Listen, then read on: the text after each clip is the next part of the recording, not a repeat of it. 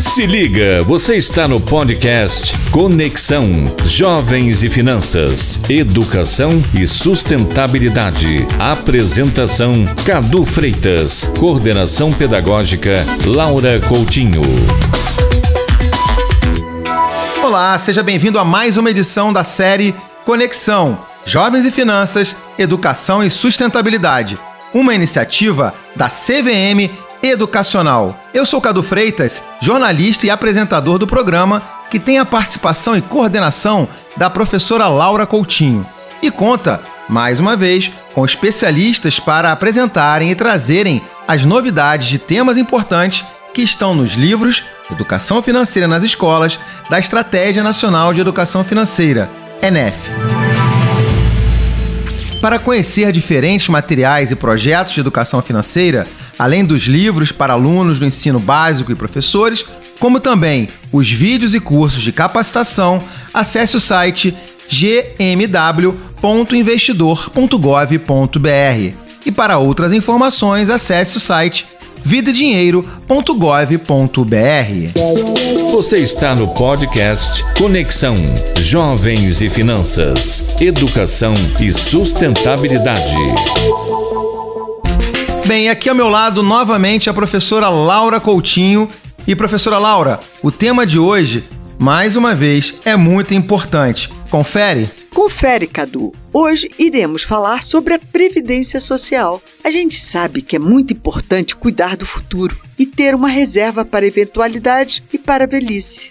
Então, por que tanta gente demora anos para programar sua aposentadoria? Isso acontece porque, apesar de muitos acharem uma boa ideia investirem na aposentadoria, acabam dando prioridade para outros planos e vão deixando esse investimento importante para depois. Resumindo, são desculpas para não investir agora. Então, Cadu, a crença na própria capacidade de encaminhar bem os problemas do futuro atrapalha muito levando as pessoas a não tomar nenhuma providência no momento presente, que é a única oportunidade que se tem para agir. Por isso, é importante entender que decisões tomadas no presente afetam o futuro, da mesma forma que certas situações vividas agora são consequência de decisões tomadas no passado.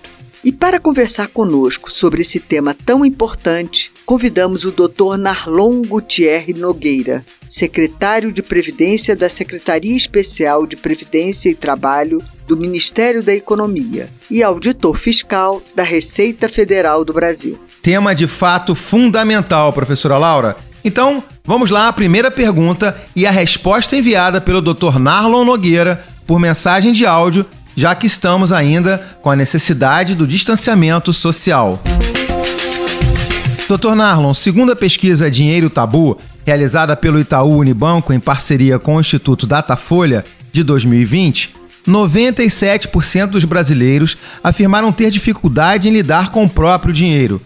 Considerando o percentual muito significativo da população brasileira enquadrada nesse perfil, como o senhor avalia a necessidade de educação financeira e de que forma a previdência e educação financeira estão relacionadas a isso, na sua opinião? Bom, a educação ela é extremamente importante, né, para que todo ser humano ele possa é, desenvolver as suas capacidades e atuar na sociedade nas diferentes esferas. E todos nós temos que nos relacionar com o dinheiro, né? Nós é, trabalhamos, recebemos os nossos é, salários, os nossos rendimentos e temos as nossas despesas pessoais e familiares. E nesse sentido, a educação financeira é algo é, muito relevante. A gente, conforme essa pesquisa indica, né, aqui no Brasil nós ainda temos uma dificuldade para as pessoas tratarem com esse tema. Então, as iniciativas relacionadas à educação financeira, elas vêm contribuir para melhorar a formação dos jovens e da população em geral em relação a isso. Uma dessas in iniciativas é a Estratégia Nacional de Educação Financeira, que vem sendo adotada no Brasil há alguns anos e se relaciona a, a algo que outros países também têm feito.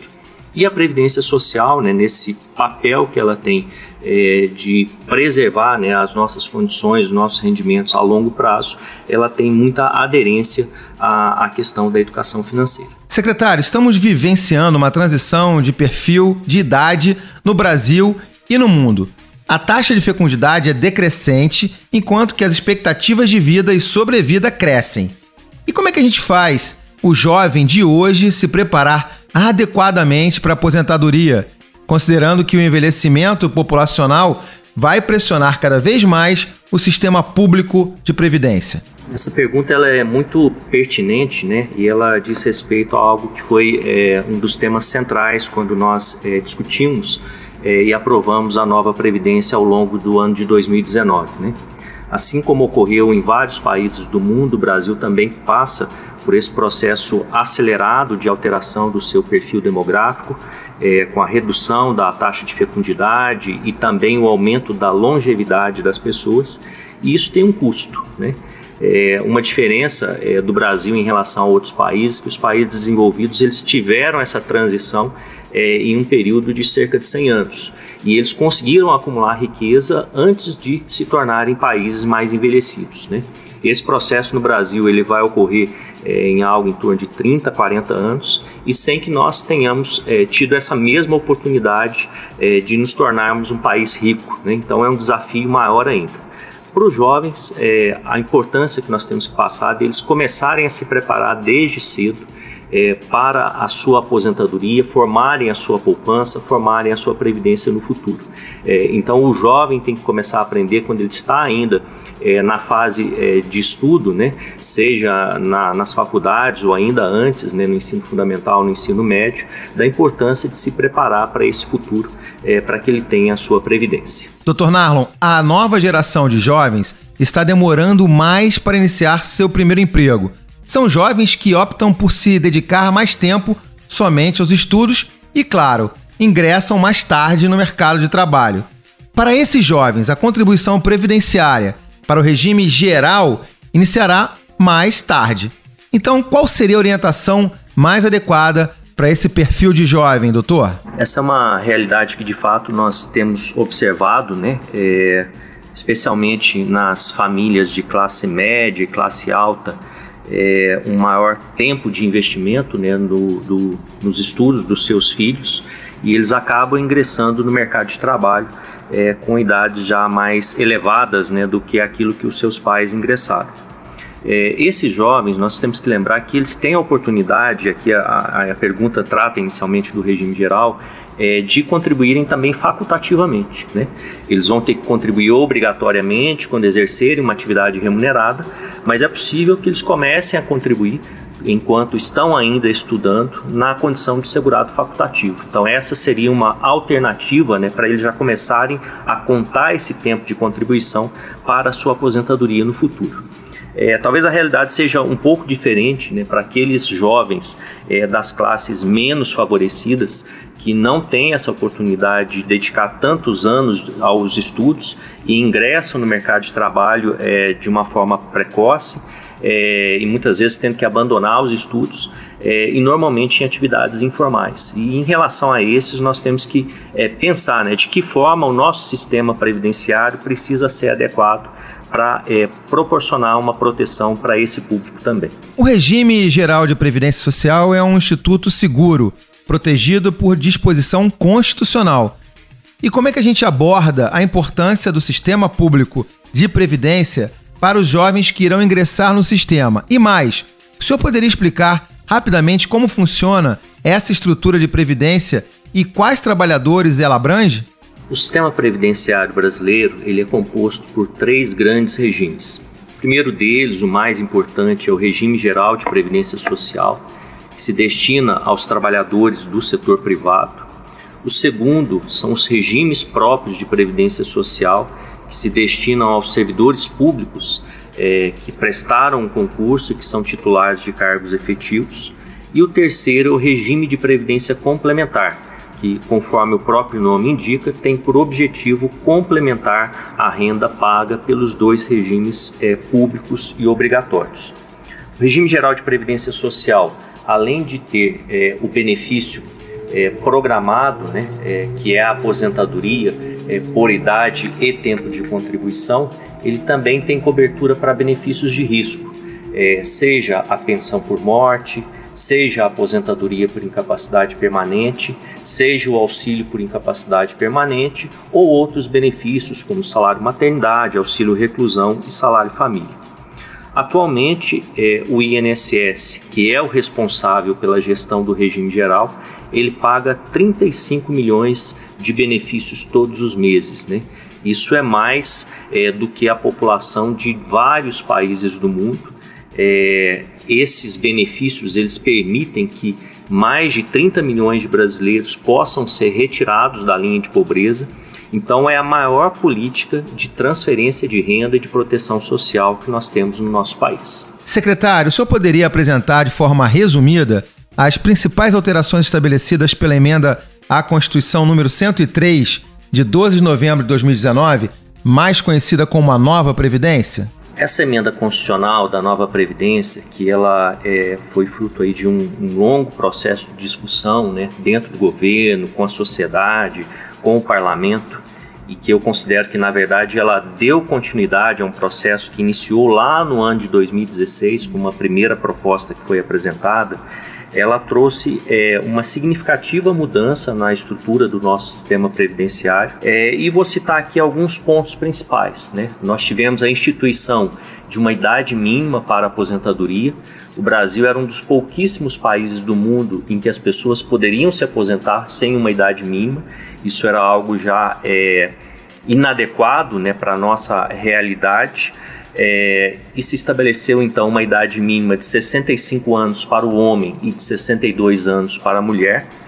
É, se estabeleceu também nova regra para o tempo de contribuição mínimo para essa aposentadoria, de 20 anos para o homem e de 15 anos para a mulher, isso no caso do regime geral de previdência social e também houve uma alteração na regra de cálculo dos benefícios. Né? A regra padrão agora é de você ter um benefício de 60% da média de todas as suas contribuições desde julho de 94, com esse tempo mínimo de 20 anos homem, 15 anos mulher, acrescido de 2% para cada ano adicional de forma que você chega aos 100% com 40 anos de contribuição para o homem ou 35 anos de contribuição para a mulher. Essas são as novas regras, mas nós temos várias regras de transição que foram estabelecidas para aqueles que já estavam no sistema. Então, nós temos regras é, em que o cálculo é feito por pontos, por uma progressão na idade, e aí é necessário que cada pessoa analise a sua situação e veja qual regra é a mais adequada é, para a sua aposentadoria. Dr. Narlon, para fechar, a promoção de educação financeira e previdenciária para a população em geral é tema tratado com prioridade dentro das políticas públicas de governo e que hoje em dia, com acesso à internet, o jovem consegue buscar todo tipo de informação. Então, gostaria que o senhor contasse um pouco sobre as ferramentas de educação financeira desenvolvidas pela Secretaria de Previdência e como é que a gente pode encontrá-las. A Secretaria de Previdência, além do seu papel de formuladora das políticas relacionadas à previdência social, tem investido fortemente nas iniciativas relacionadas à educação. Por essa razão, a nossa inserção na Estratégia Nacional de Educação Financeira e no Fórum Brasileiro de Educação Financeira, que tem como um dos seus produtos a Semana Nacional de Educação Financeira, a Semana ENEF. No último mês de novembro, nós tivemos a oportunidade de lançar durante a sétima semana ENEF dois produtos que foram o Guia de Previdência Complementar para Todos é, buscando é, difundir é, os conhecimentos relacionados à previdência complementar para a população brasileira e a cartilha de educação financeira para pessoas idosas, é um produto voltado para esse público específico, especialmente os aposentados e pensionistas do INSS, para que eles possam lidar melhor é, com a sua vida financeira e evitarem o superendividamento. Mais recentemente, agora já no mês de março, é, aproveitamos aí as comemorações relacionadas ao Dia da Mulher para lançar o Guia de Previdência Complementar para as Mulheres. As mulheres têm toda uma característica própria né, em relação à sua inserção e permanência no mercado de trabalho, que acaba se refletindo na forma como elas se relacionam com a Previdência Social. E pretendemos, ao longo deste ano, é, desenvolver outras iniciativas como cursos de previdência para educação à distância, é, entrevistas com especialistas, inserção em mídias sociais, para darmos continuidade a essas é, iniciativas de educação financeira e previdenciária. Todos esses materiais que eu mencionei estão disponíveis na página da Previdência Social na internet. E chegamos ao final do episódio de hoje. Agradeço ao Dr. Narlon Nogueira e à professora Laura. Até o próximo episódio do Conexão Jovens e Finanças, Educação e Sustentabilidade, uma iniciativa da CVM Educacional. Os pontos de vista ressaltados no episódio representam as opiniões dos entrevistados e não necessariamente das instituições às quais estejam relacionados ou de qualquer outra entidade governamental. O conteúdo é de objetivo educacional e não de consultoria ou análise, nem representam recomendação de investimento, aquisição ou venda de qualquer produto ou serviço financeiro. Você acompanhou o podcast Conexão Jovens e Finanças, Educação e Sustentabilidade. Apresentação Cadu Freitas. Coordenação Pedagógica Laura Coutinho. Uma iniciativa CVM Educacional.